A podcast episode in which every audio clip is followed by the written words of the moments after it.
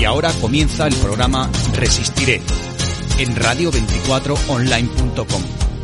Presentado por Ignacio Paz. Cuando pierda todas las partidas, cuando duerma con la soledad,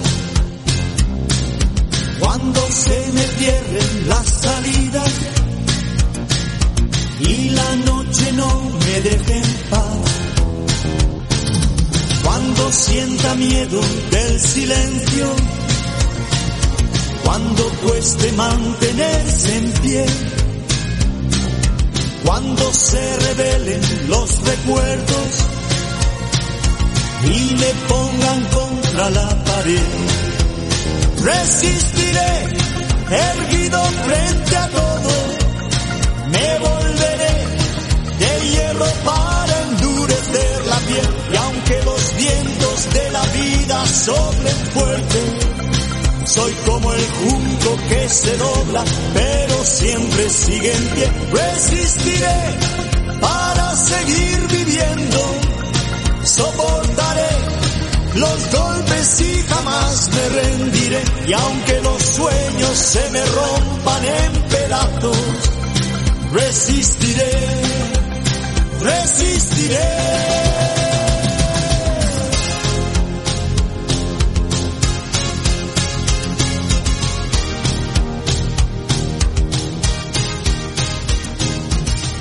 Bienvenidos, soy Ignacio Parra y esto es radio24online.com. Estáis en el programa Resistiré.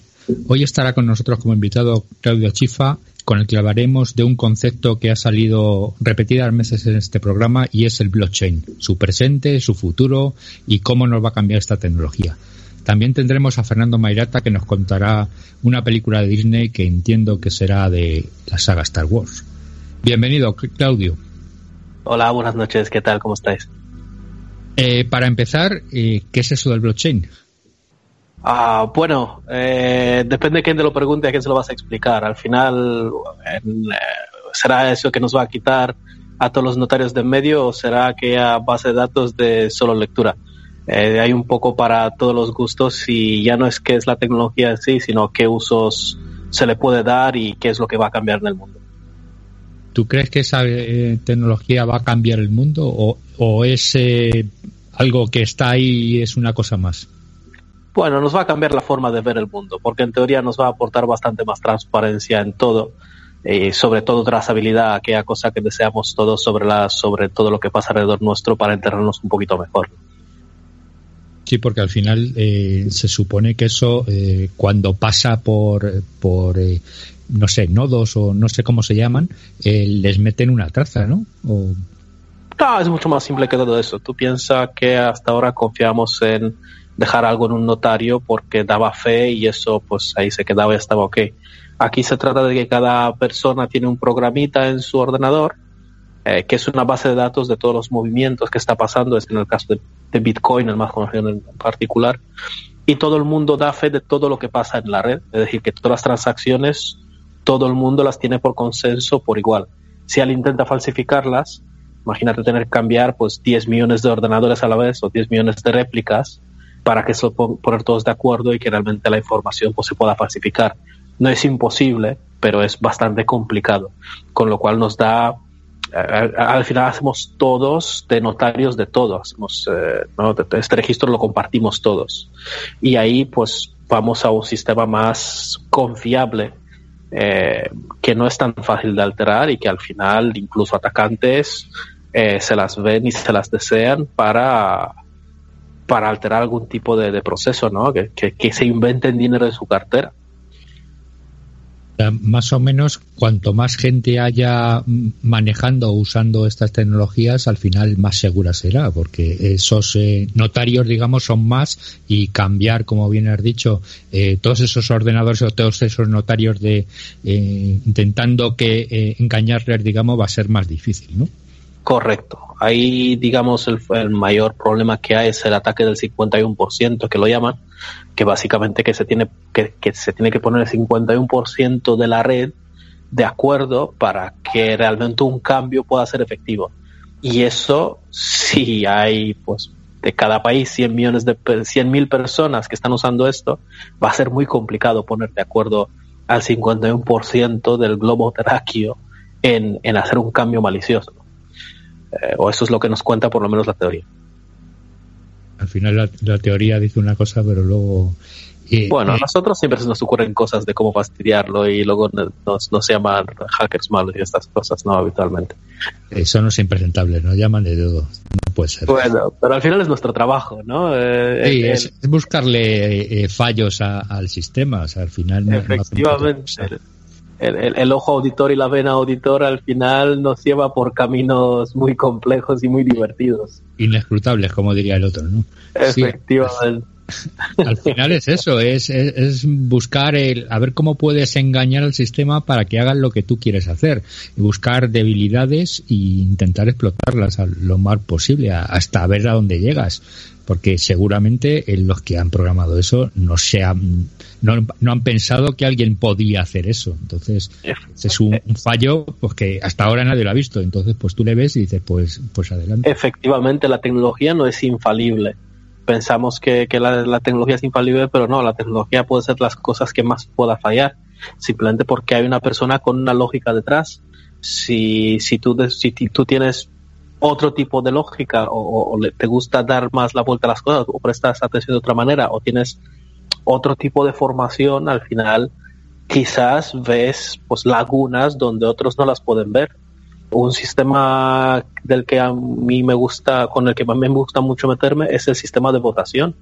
El sistema de votación basado en blockchain, que para todo el mundo va a ser la, transparencia de la transparencia y el, el no poder falsificar nunca o, alterar un, proceso de votación democrático, pues me parece una de las cosas más peligrosas que hay, porque se está dejando de lado los problemas de toda la vida, confiando en la tecnología, en que la tecnología va a ser infalible.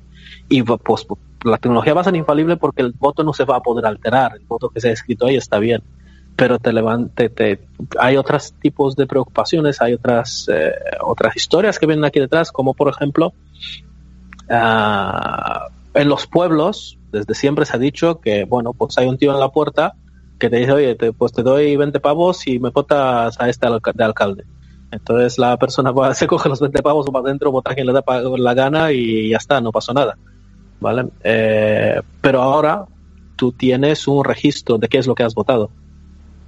Eh, y eso, pues, es un caso menor, pero imagínate que estás en un partido político X eh, sabes la mugre que hay dentro de tu partido, votas al partido Y porque tienes derecho de hacerlo y alguien te pide los, la, tu, qué es lo que tú has votado y básicamente te vas a la calle o pierdes el trabajo o dejas un registro. Perdemos otros derechos que hasta ahora los teníamos, digamos, asumidos. Hay otras formas, si lo llevamos a temas de telecomunicaciones, a temas de de, auditoría más complejos y más complicados, como podría ser inspección de paquetes de red y similar, una operadora, si todo el mundo votaríamos desde nuestros teléfonos móviles, una operadora sabría, aunque el paquete vaya cifrado por diferentes técnicas y tal, quién a quién ha votado por distintas comparaciones y demás, porque también estamos hablando de blockchain, para que sea fehaciente tiene que haber una marca de tiempo, tiene que haber una serie de cuestiones y registros.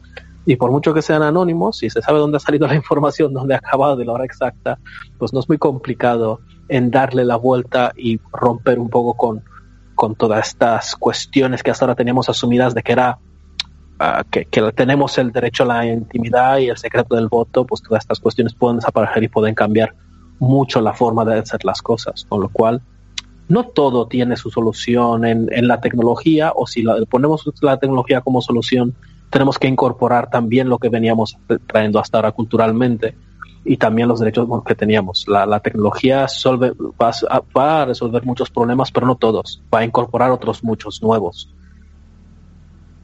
Sí, la, la, verdad sí. Ahora, ahora que estabas contando esto, estaba pensando en, la. Hay, según parece en España, hay, una empresa que se dedica a esto, según parece muy buena y tiene eh, mucha fama y tal. Y al final eh, puede usar blockchain y no sé qué es cuándo, pero lo que hicieron fue hackear las máquinas de votación.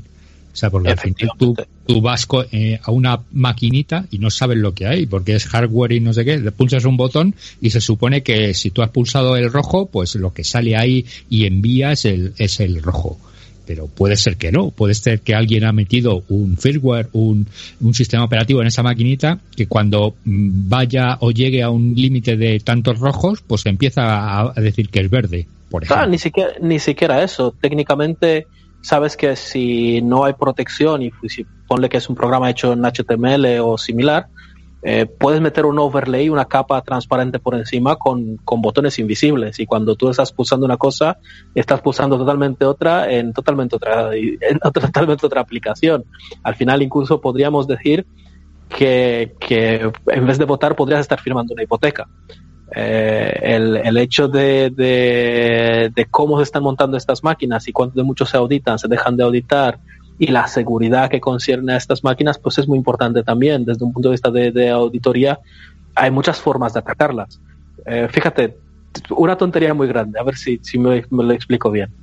Uh, si tú dentro de estas máquinas ponle que tienes una pantalla dividida por la mitad puedes votar, rojo o azul mitad izquierda rojo mitad derecha azul. Le das la vuelta a la pantalla dos veces de tal manera que queden uh, que lo que son las eh, eh, el rojo queda a la derecha y el azul a la izquierda. Montas una aplicación transparente por encima y básicamente el usuario cuando va a pulsar realmente le va a dar el orden total al, al justamente al control al, lado contrario. De esto mm, no sé si te acuerdas, eh, hay una cosa que hacemos en que son los Hasselhoff. ¿Sabes lo que son los Hasselhoff? No, básicamente cuando alguien se olvida la pantalla sin bloquear, pues hacerle alguna putada pues hay una putada que es justamente esto, de, hacer una foto, una foto de fondo de pantalla del, equipo, darle la vuelta tres veces que parezca bien, darle la vuelta a la imagen de, tal, de tal manera que cuando mueve ese ratón, parece ser que va, totalmente en la dirección contraria. Eh, es un concepto bastante complicado de explicar en la radio, pero habrá que hacer un vídeo demo para que se vea un poco pues las cosas que se pueden hacer con una sencillez brutal para engañar una máquina. Al final todo es una cuestión de ingenio, ni siquiera tienes que tener unos conocimientos tecnológicos muy altos. Un poco de aquí la importancia de la autoría, ¿no? El ataque del David Hasselhoff que, que, dice Claudio es que cuando alguien se deja la, eh, el ordenador eh, sin protección, pues al, final alguien otro puede ir al, al, ordenador y hacer cosas, ¿no? Entonces, un ataque famoso que se hizo en su día era ponerle una foto de el tal David Hasselhoff, que si no os acordáis era el del coche fantástico, pues en los 80, 70, 80, pues eh, pues el tío pues hacía de modelo. Y tiene una foto pues eh, tumbado pues eh, sin la parte de arriba de camiseta ni nada pues tumbado ahí y tal. Y se le ponía esa esa foto. Y la verdad es que era bastante impactante. Y, bueno aparte de que eh, era bueno ahí, salieron unas pocas variaciones no del Hasselhoff que es enviar un correo a toda la empresa en plan cómo os quiero a todos y todo el mundo de la primera impresión es este que habrá bebido de dónde viene Ah, y es un poco pues la concienciación, ¿no? Que se hace un poco a, a lo bestia dentro de las empresas con permiso de recursos humanos habitualmente, uh, donde pues el que se olvida la máquina desbloqueada pues se le, se le hace este tipo de mini putadas, ¿no? Para dejarle un poquito, para, para concienciarle de, alguna manera a lo, a lo bestia. Un, un latigazo en plaza pública moderno que vendría a ser. Uh, al final, al final es eh, decirle, pues eso, que cualquiera puede hacer algo con tu ordenador mientras que tú no estás delante, entonces que tengas cuidado. Pues mira, eh, un usuario me preguntó en una ocasión que eh, qué más le da si él no tiene más ninguna cosa en el ordenador que nadie pudiera ver. Digo, bueno, primero me está diciendo que la información de la empresa no es importante y segundo, a que recibes la nómina por correo electrónico. Desde entonces no se olvidó nunca más de bloquear la pantalla. ¿eh? Claro, es que al final pueden hacer, pueden ver lo que haces, cómo lo hacen, incluso suplantarte. O sea, dices, yo es que no hago nada ya, pero tú en la empresa haces alguna tarea eh, importante o por lo menos que se tiene esa, eh, esa denominación. Y si alguien eh, esa tarea la hace mal, el problema es tuyo. Y es como si tú hubieses tarea, o sea, no es, no es, no es cosa eh, para tenerlo, eh, o sea, lo tienes que tener en consideración y, y tienes que, siempre que te levantes, eh, bloquealo. Hmm. Oye, en, en la 27, seguridad en general, siempre tomamos como ejemplo la, la triada CIA, ¿no? Confidencialidad, integridad y disponibilidad. Eh, otra CISO y Esquema Nacional de Seguridad nos trajo dos dimensiones más de la seguridad, que es la trazabilidad y el no repudio. En blockchain vale para la parte de seguridad en este sentido y, y para mí el mejor uso que tiene es un campo que ahora se está aplicando bastante en instituciones financieras sobre todo, llamado Forensic Readiness. Unificar todos los registros, todos los logs en un sistema inmutable, eh, que hasta ahora era bastante complicado conseguirlo para los logs de, por, por muchas razones. Eh, dejar en un solo sitio de tal manera que si tienes cualquier tipo de auditoría forense, económica, tecnológica eh, o similar, el auditor tiene que ir únicamente a ese blockchain y tener los datos en un formato unificado con una fecha de tiempo exacta. El que si has tenido un ataque o has tenido alguien de la empresa que estaba haciendo de las suyas, esos registros no los pudo haber alterado. Y es una cosa muy importante y, para mí, sobre todo, aparte de todos los usos que se les quiere dar y tal, para mí este es el campo donde más importancia tiene. Hombre, al final os recuerdo que todas las trazas, logs y, demás eh, cosas que sueltan los sistemas de qué es lo que pasa en el sistema, eh, alarmas y no alarmas, o sea, eh, a título informativo, por ejemplo, generalmente es texto plano. Y entonces, claro, llega a sitios que se guardan en texto plano. Eh, eso puede ser modificable sin, sin, ningún problema y, claro, al final un auditor mm, se tiene que fiar de lo que hay ahí. Es que aquí hay una, hay una, cuestión muy importante y esto es, digamos, parte también de un proyecto en el que el que estoy desarrollando ahora. Hay una, una, una pregunta que te quiero hacer. ¿Para ti un log es una evidencia volátil o no volátil?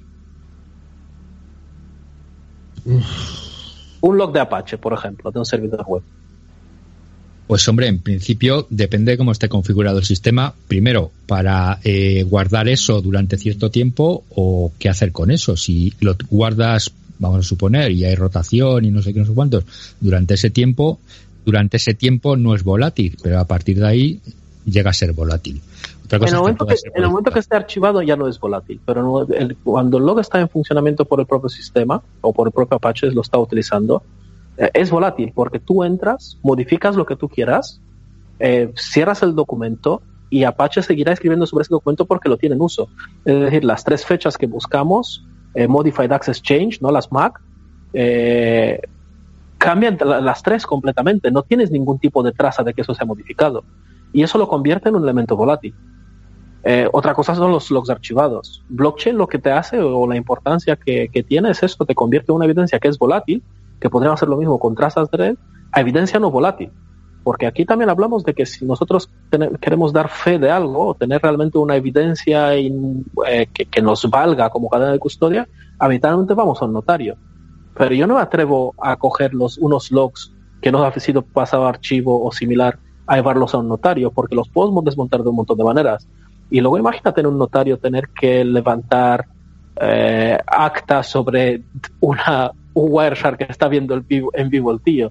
Uh, blockchain lo que nos vale es para eso, llevar cuestiones de, de, cadena de custodia y otras, otras problemáticas que teníamos hasta ahora por esta gran diferencia que tenemos del mundo físico al mundo lógico, al, mundo digital, de, de, estas cosas que venimos arrastrando y queremos eh, tener una cadena de custodia sobre datos digitales, igual que teníamos hasta ahora, sobre un, sobre un contrato o cualquier cosa física, cuando ya por volumen de, de, evidencias o por tipo de evidencia en este caso, pues no siempre es posible.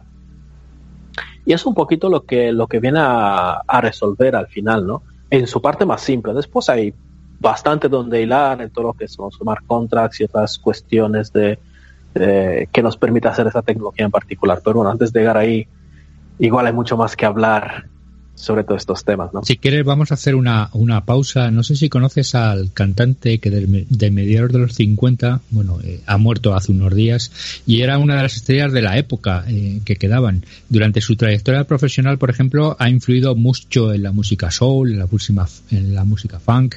En su repertorio hay canciones como Long Tal Sally, Spin, eh, Jenny Jenny, Good Molly, Miss Molly como tributo a este gran artista fallecido, Little Richard, eh, os ponemos una canción que se llama Tutti Frutti, de 1955.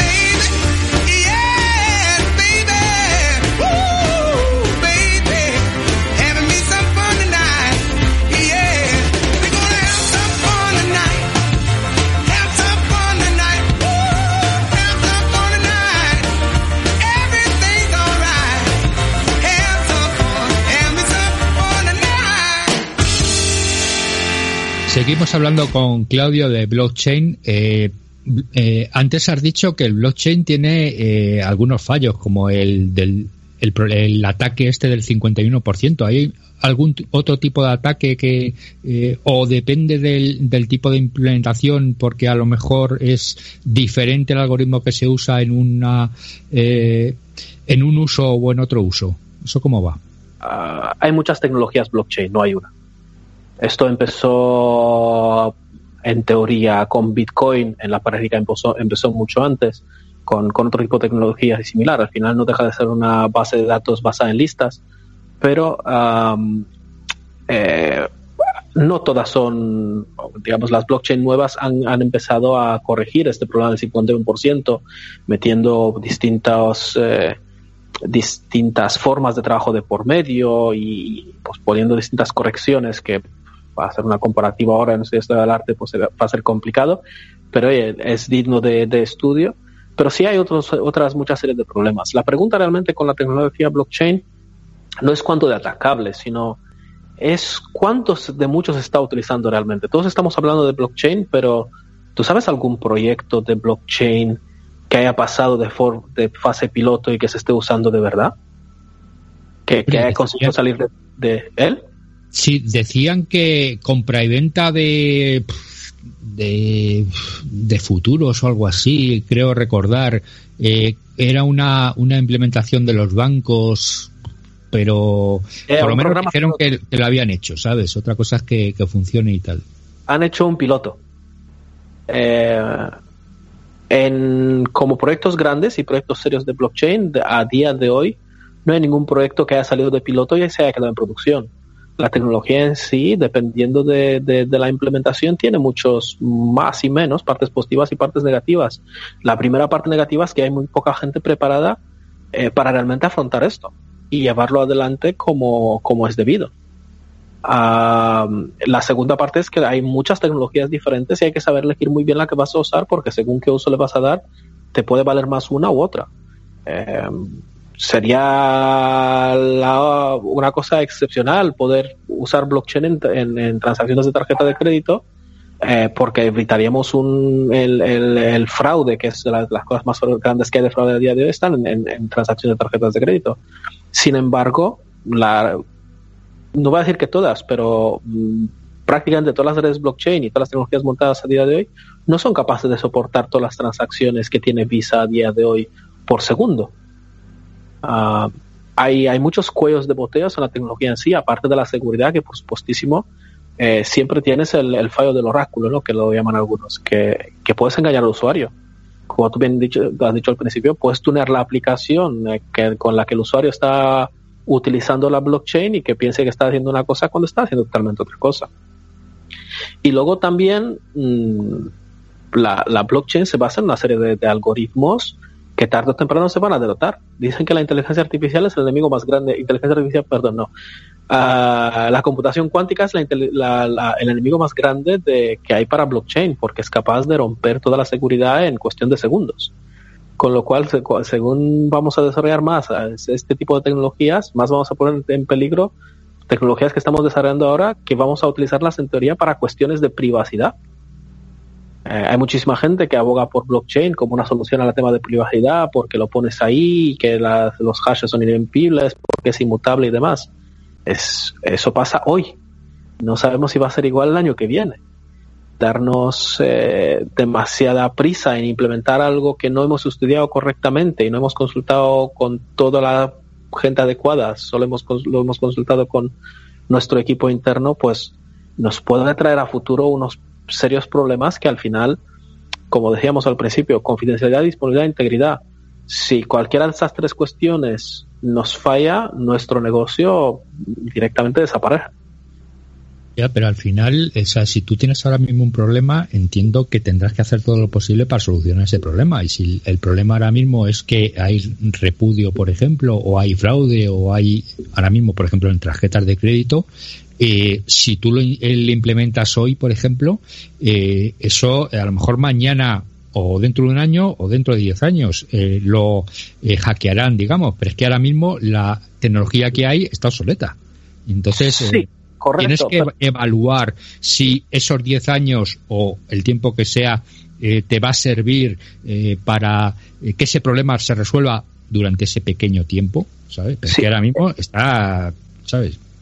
Vamos, creo yo. Eso está genial porque al igual que las tecnologías cloud, en las tecnologías blockchain, las hay públicas, privadas y mixtas, ¿no? Entonces tú puedes tener una blockchain privada donde almacenar toda la información y que no haya ningún tipo de problema de, de confidencialidad, en este caso ni dentro de 10 años, porque realmente lo tienes dentro de tu red. Y al final un problema de seguridad que podría ser de blockchain lo llevas a un problema de seguridad de la información como lo hemos venido teniendo hasta ahora, que lo puedes tener en blockchain, lo puedes tener en tu base de datos habitual, lo que pasa es que lo tienes detrás de tu línea de, dentro de tu perímetro. El riesgo, digamos, es muy pequeño, o sea, porque al final no está...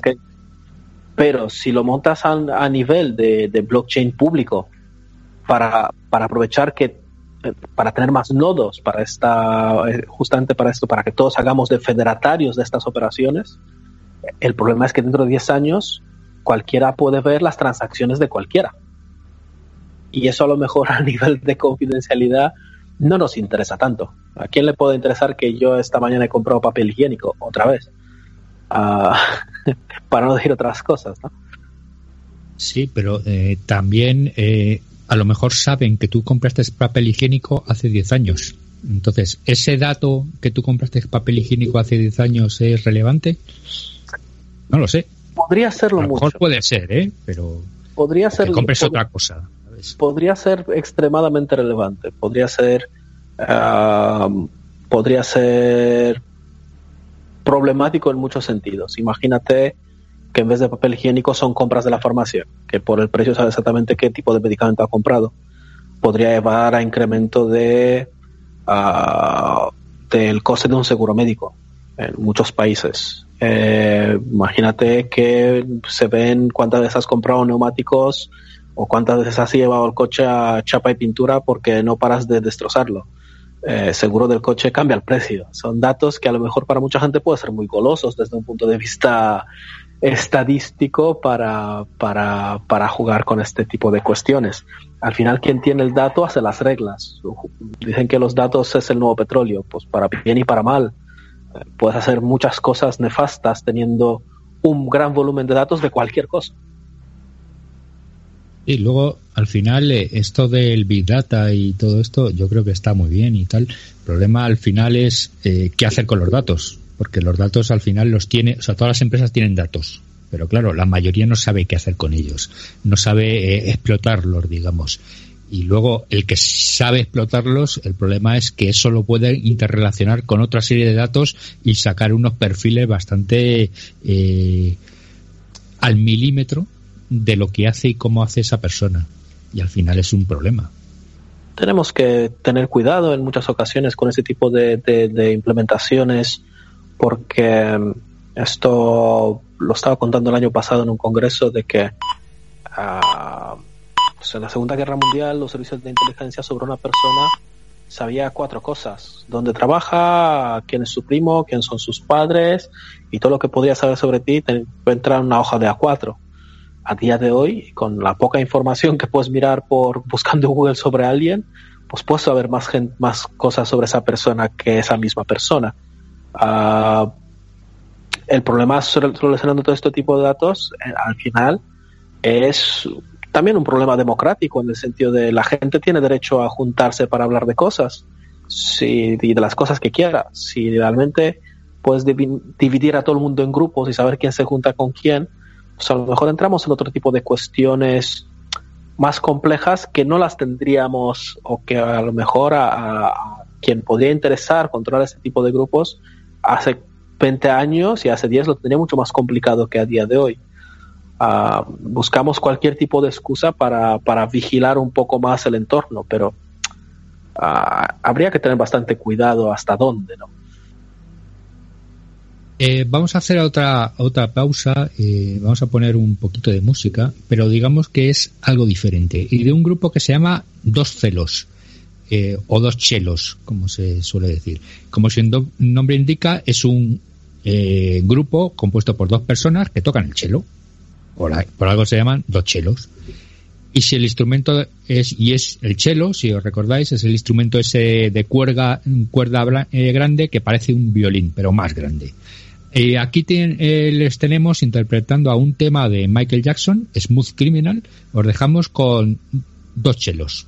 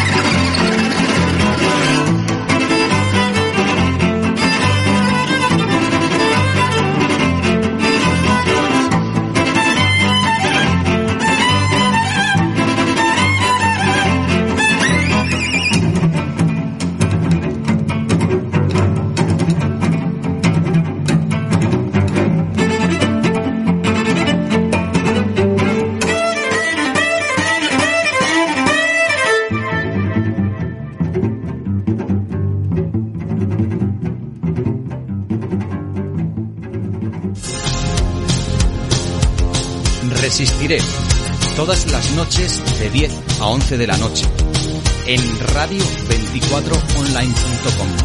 Presentado por Ignacio Parra. No te pierdas nuestro programa. Seguimos hablando con Claudio de esto del blockchain. Al final da la impresión de que eh, dependiendo de eh, el uso que se le vaya a usar, pues puede ser primero público o privado, la base de datos o los nodos donde está esa información y luego, eh, dependiendo también del uso, eh, usar un algoritmo u otro o una manera de hacer las cosas u otra, ¿no?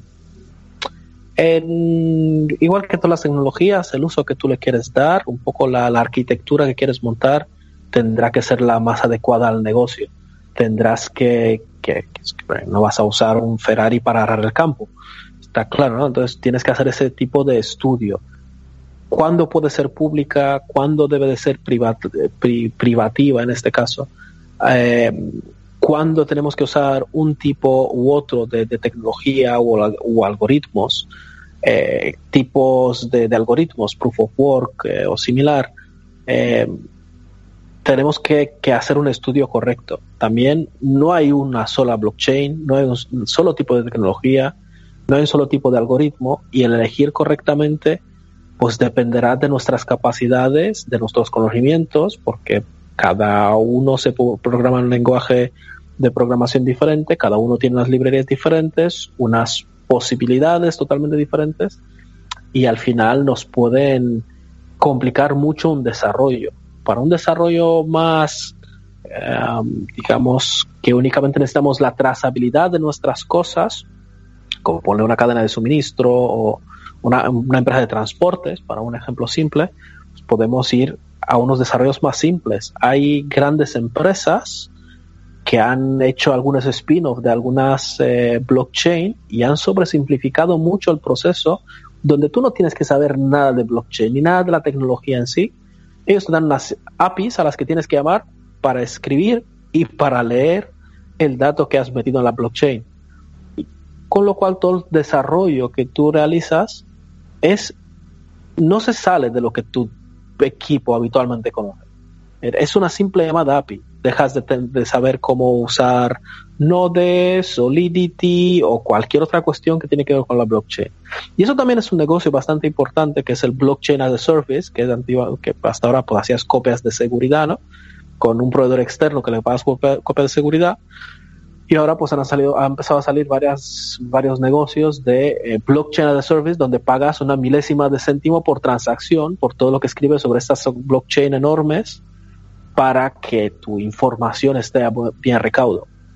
Cuando ya te sales de ahí y te vas a cuestiones más complejas donde quieres montar tus propios sistemas, como dije, pues es muy importante realizar un buen estudio del estado del arte, saber que se ajusta más o menos a tu, a tu negocio qué es, cuáles son los pormenores de, cada cuestión y elegir correctamente, porque como te comenté antes, no hay aún proyectos que estén en producción al 100% que digas, oye, esta tecnología pues nos va a resolver todo lo que nos, está, nos va a resolver o va a encajar muy bien con tu negocio en particular porque ya está probado de forma exhaustiva. ¿Qué quiero decir con eso? No es que la tecnología no sea confiable, sino que la tecnología aún es pues muy joven, es una tecnología muy nueva que estamos intentando adoptar todos justamente por esta confianza que queremos meter por defecto a las cosas con la trazabilidad, eh, y la inmutabilidad que nos ofrece la tecnología eh, y vamos con mucha prisa para intentar implementarlo. Hay programas europeos, uno en el que estamos participando ahora,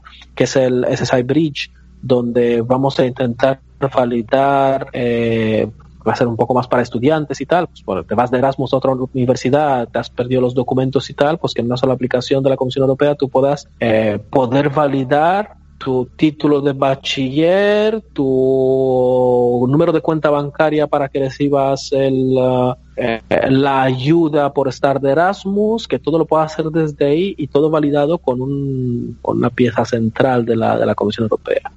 Entonces estamos, pues, por ejemplo, intentar ese proyecto y ver un poco cuánto, cuánto uso puede tener. Hay una gente extraordinaria detrás programando este, este proyecto. Nosotros estamos, nosotros estamos aquí con, con muchas ganas de ver qué, qué podemos aprovechar de ahí. Hay otra serie de proyectos muy interesantes que son uh, trazabilidad dentro de ayuntamientos por los contratos públicos, de dónde sale el dinero, a dónde llega, a quién se le adjudica, por qué es tenerlo esto durante muchos años.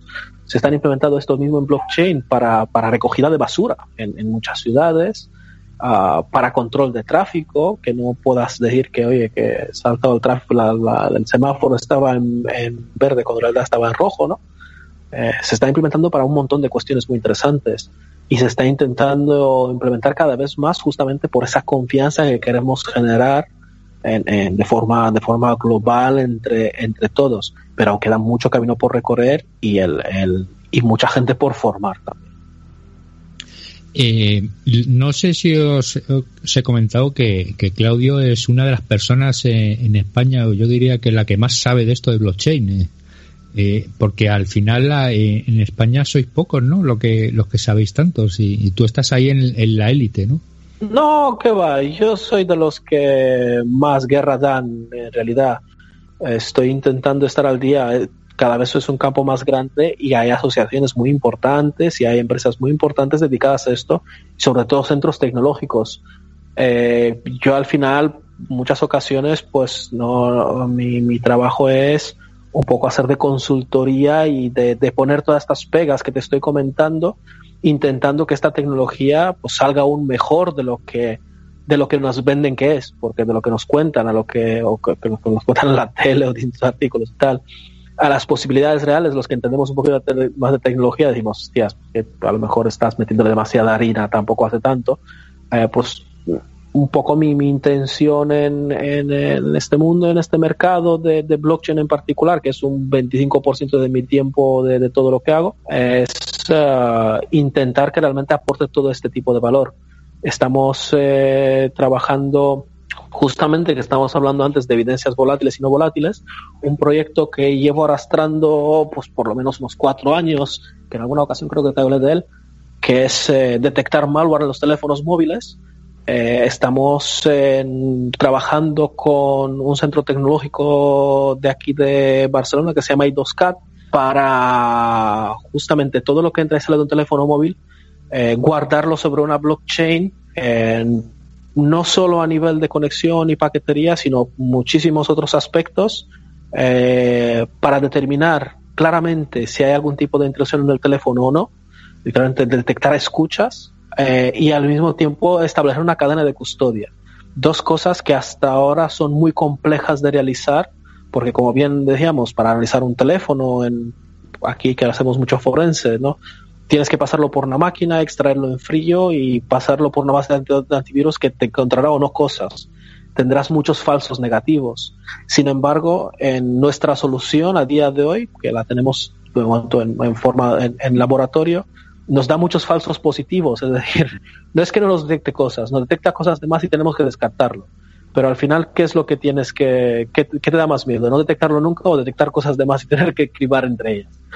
Al final, eh, entonces hemos hecho pruebas con varios compañeros y estamos trasteando mucho justamente en, en, este sentido, en, en, conseguir convertir la evidencia eh, volátil, que es la que es imposible guardar delante de un notario y establecer una cadena de custodia, convertirla en no volátil, tirarla sobre una blockchain, que al final ahí si ya hay que meter un notario de por medio para que esté la gente contenta, pues se va a esa blockchain y se empieza la cadena de custodia con el notario también sobre lo que se saca de la blockchain delante del notario.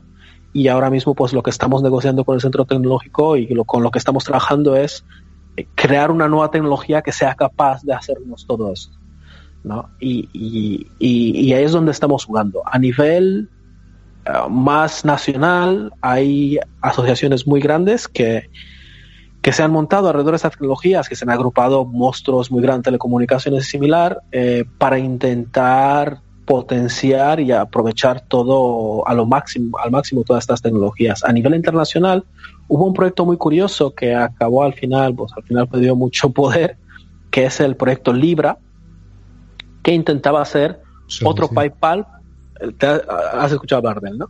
Sí, sí. ¿Te suena? Que intentó hacer otro PayPal eh, de la mano de Facebook, Google y otra gente. PayPal estaba en el consorcio también y cuando vio lo que estaba pasando, cogió y se retiró. Y detrás de PayPal se tiraron, retiraron muchos otros y al final el proyecto quedó ahí un poco en el aire.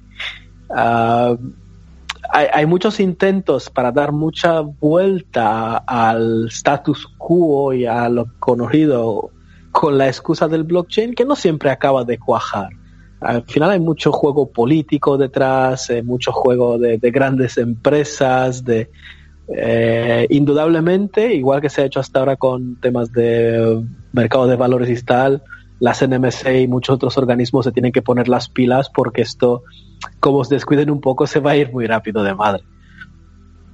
Hombre, yo creo que al final es cuestión de que alguien lo implemente, o sea, eh, y que funcione. Te quiero decir que eh, la tecnología está ahí y será cuestión de tiempo que alguien diga, pues vamos por aquí.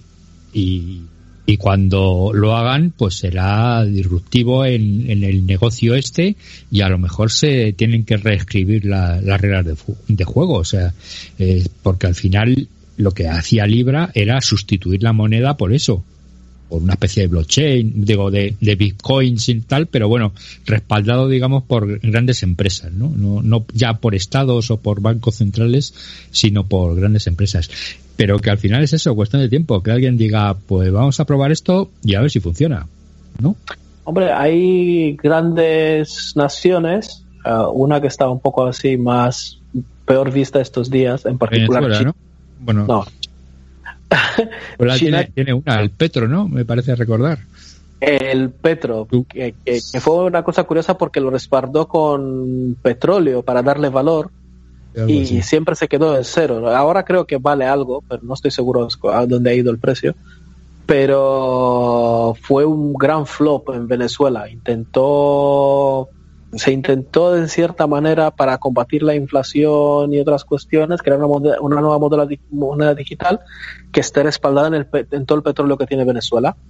Pues por alguna razón nunca ha despegado, nunca, nunca ha despegado. Nadie, nadie sabe por qué. No quiero especular tampoco. Puede haber muchísimas razones. ¿no? Ah, sin embargo, China acaba de anunciar que va a cambiar su, bueno, entre otros proyectos, que está, que va a lanzar una moneda nacional digital. En este caso, respaldada también por blockchain, que ni siquiera tiene dependencia de que los, eh, los teléfonos para pagar estén conectados a Internet. Que montado ahí un super mega sistema y tal. Uh, otras naciones los al final el, la gracia de las monedas digamos es que las puedes devaluar o puedes hacer más de la nada. Eh, depende también del algoritmo vale o sea sabemos que eh, Bitcoin por ejemplo tiene un número finito de, de coins o de, o de monedas que puedes hacer pero al final esa es la gracia de, las monedas, ¿sabes? De que las cosas te van mal y tipo Estados Unidos y empiezas a, hacer más moneda dándole a la maquinita. O directamente... No es, así. Eh, eh, no es así. En el caso de Bitcoin, hay un número finito que puedes calcular de Bitcoins e introducir en la red por el tipo de algoritmo que es bien. Pero eso no tiene ningún tipo de relevancia porque matemáticamente tú puedes dividir los Bitcoins en todas las subunidades que tú quieras entonces, un Bitcoin no es para una sola persona, un Bitcoin lo puedes partir entre un millón. Y que realmente un Bitcoin, esa unidad, signifique un millón y que haya un millón de registros específicos por esa unidad con cada uno su fracción, con lo cual eh, Bitcoin puede ser perfectamente infinito, no es que sea finito.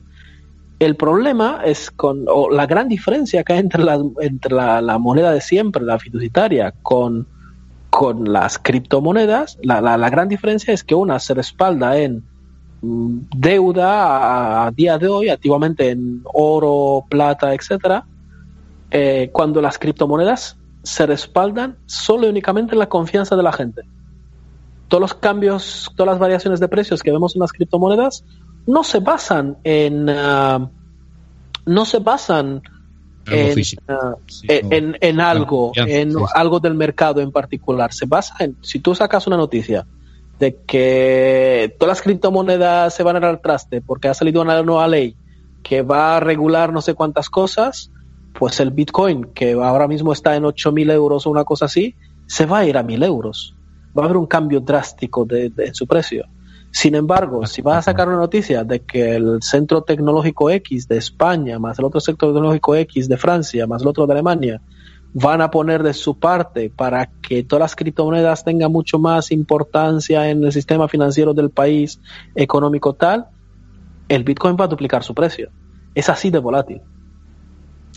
Vamos a, dar la, la, bienvenida a Fernando Mairata, que nos va a hablar de una de las muchas películas de la saga Star Wars. Buenas noches, eh, Fernando. Buenas noches, amigos. Gran invitado el de hoy, dominador del lado oscuro y del lado de la luz. ¿Será Claudio aquel que traerá el equilibrio a la pericia tecnológica? En fin, el tiempo dirá. Continuamos con nuestro homenaje a la saga galáctica que ya vamos llegando al final. Comenzamos la última trilogía, desarrollada 100% por Disney, y vamos a analizar lo que tiene oculto el episodio 7, El despertar de la fuerza. La historia se sitúa 30 años después de haber derrotado al imperio. Una nueva amenaza se cierne sobre la República. El terrible y enigmático guerrero Kylo Ren ha reunido un ejército de leales al imperio que se hace llamar la Primera Orden y ataca a la Alianza. De nuevo, en su afán por aterrorizar a la galaxia, crean una estación de combate, vamos a llamarla modelo estrella de la muerte 3.0. En esta ocasión, con energía verde. Se alimenta de energía solar. Si nos fijamos bien, la trama empieza como en el episodio 4, con la entrega de los planos robados de la nueva arma a la resistencia. La única esperanza para la galaxia es que una chatarrera, un Trooper fugado y un droide llamado BB-8 logren encontrar a tiempo al legendario maestro de Jedi Luke Skywalker. Sí, lo sé, parece el comienzo de un chiste, pero no lo es. ¿Qué enseñanzas podemos sacar de esta nueva entrega? Empecemos por el principio y veremos un tema que, aunque parece que puede ser lo que nos evocaba en aquella película de Ross One, una fuga de información. En este caso, eh, lo que vemos es que se ha producido otro tipo de delito, otro tipo de acción. Estamos ante un caso de espionaje industrial. La resistencia, a través de sus espías, consigue robar la información técnica de la nueva estrella de la muerte con el fin de terminar con ella. La pregunta ante este robo de información producido por el espionaje industrial sería ¿Esos archivos tenían las medidas de seguridad adecuadas o por el contrario estaban desprotegidos? Recordemos que la Agencia Galáctica de Protección de Datos podría sancionar a la primera orden en caso de no haber puesto los medios oportunos, y que esos datos sustraídos a lo mejor pueden tener datos de carácter personal. La primera orden decide no denunciar este incidente de ciberseguridad y decide tomarse la justicia por su mano. Esta es una práctica que no debemos sentirnos tentados a, a, realizar, puesto que una brecha de ciberseguridad debemos denunciarla ante el órgano pertinente, nunca tomarnos la justicia por nuestra cuenta. Además, encontramos el fallo que lleva a la destrucción de la estrella de la muerte, un problema con unos sistemas que se compraron a bajo coste porque el presupuesto para toda la infraestructura estaba muy justo, por lo que se decidió abaratar costes en elementos que a la postre han resultado ser de vital importancia. Debemos aprender de esta historia no solo a ser ciberseguros, también tenemos que aprender una gran lección y es que lo barato sale caro, y si escatimamos la inversión en buenos sistemas, haremos de nuestras empresas y de nuestros hogares zonas expuestas. Pensemos que aunque tengamos a día de hoy la ciberseguridad empresarial y del hogar olvidada, aún estamos a tiempo de que se produzca el despertar de la fuerza para la ciberseguridad de nuestras empresas y hogares. Aprovechemos para empezar hoy mismo mejor que mañana y por supuesto en todo este camino que la fuerza nos acompañe. Aprovechando que tenemos al poderoso Lord Chifa, ¿qué consejo darías a todas las empresas que siguen sin invertir en ciberseguridad y digitalización para ese despertar de la fuerza llevarles? Eh, Claudio, te ha hecho una pregunta eh, Fernando. Hombre, eh, la estaba meditando un poquito porque al final tanto consejo no va a caber en los pocos minutos que nos queda. Básicamente es que se preparen para otra pandemia en esta ocasión digital. Eh, no paran de atacarnos por, ni, por todas partes y esto sabemos ya desde hace muchos años que, que hay que prepararse un poquito mejor y tener un poquito más de cuidado. Esta semana se cumplieron 20 años del famoso ataque del obvio. Hace 20 años esto ya salía en las noticias y salía en el telediario. Mm, si no hemos aprendido en 20 años, no vamos a aprender deprisa y corriendo cuando realmente nos toque eh, y cuando realmente tengamos la amenaza dentro de nuestra empresa. Y es algo que a día de hoy, con la dependencia que tenemos eh, de la tecnología, que nos puede literalmente mandar la calle a todos y a toda la organización y, hay que tener un mínimo, mínimo, mínimo de preparación y contar con, con profesionales con un mínimo, con una mínima inversión, porque tampoco es tan caro como lo cuenta. Eh, ¿Cómo crees tú la película, la, pregunta que le hacemos a todos los, eh, los, tertulianos y tal, ¿cómo crees tú que va a afectar esto del COVID al futuro de la informática o de la ciberseguridad eh, aquí a medio y corto plazo? Ah, voy a ser súper breve.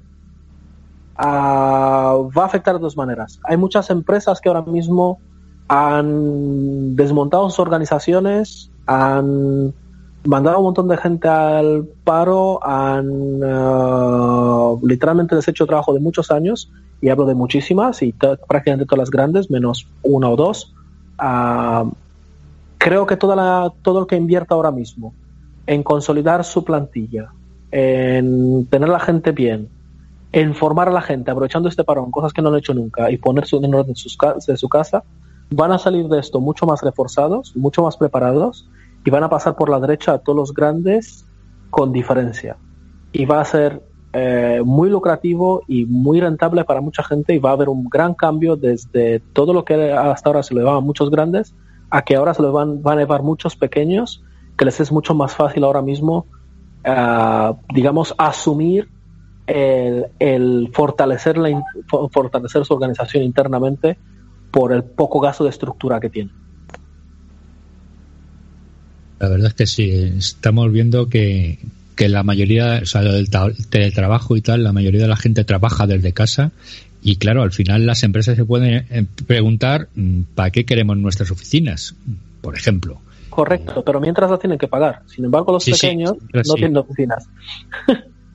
Claro, las de las de segunda generación o las de la 2.0 que decían hace unos años o las startup y demás, pues al final no tienen oficinas. Dice, ¿para qué vamos a tener oficinas si no las usamos? Si queremos eh, eh, reunirnos con un cliente o vamos a casa del cliente o, o alquilamos una, una sala en, en algún sitio para Skype. ¿Para ahora sí.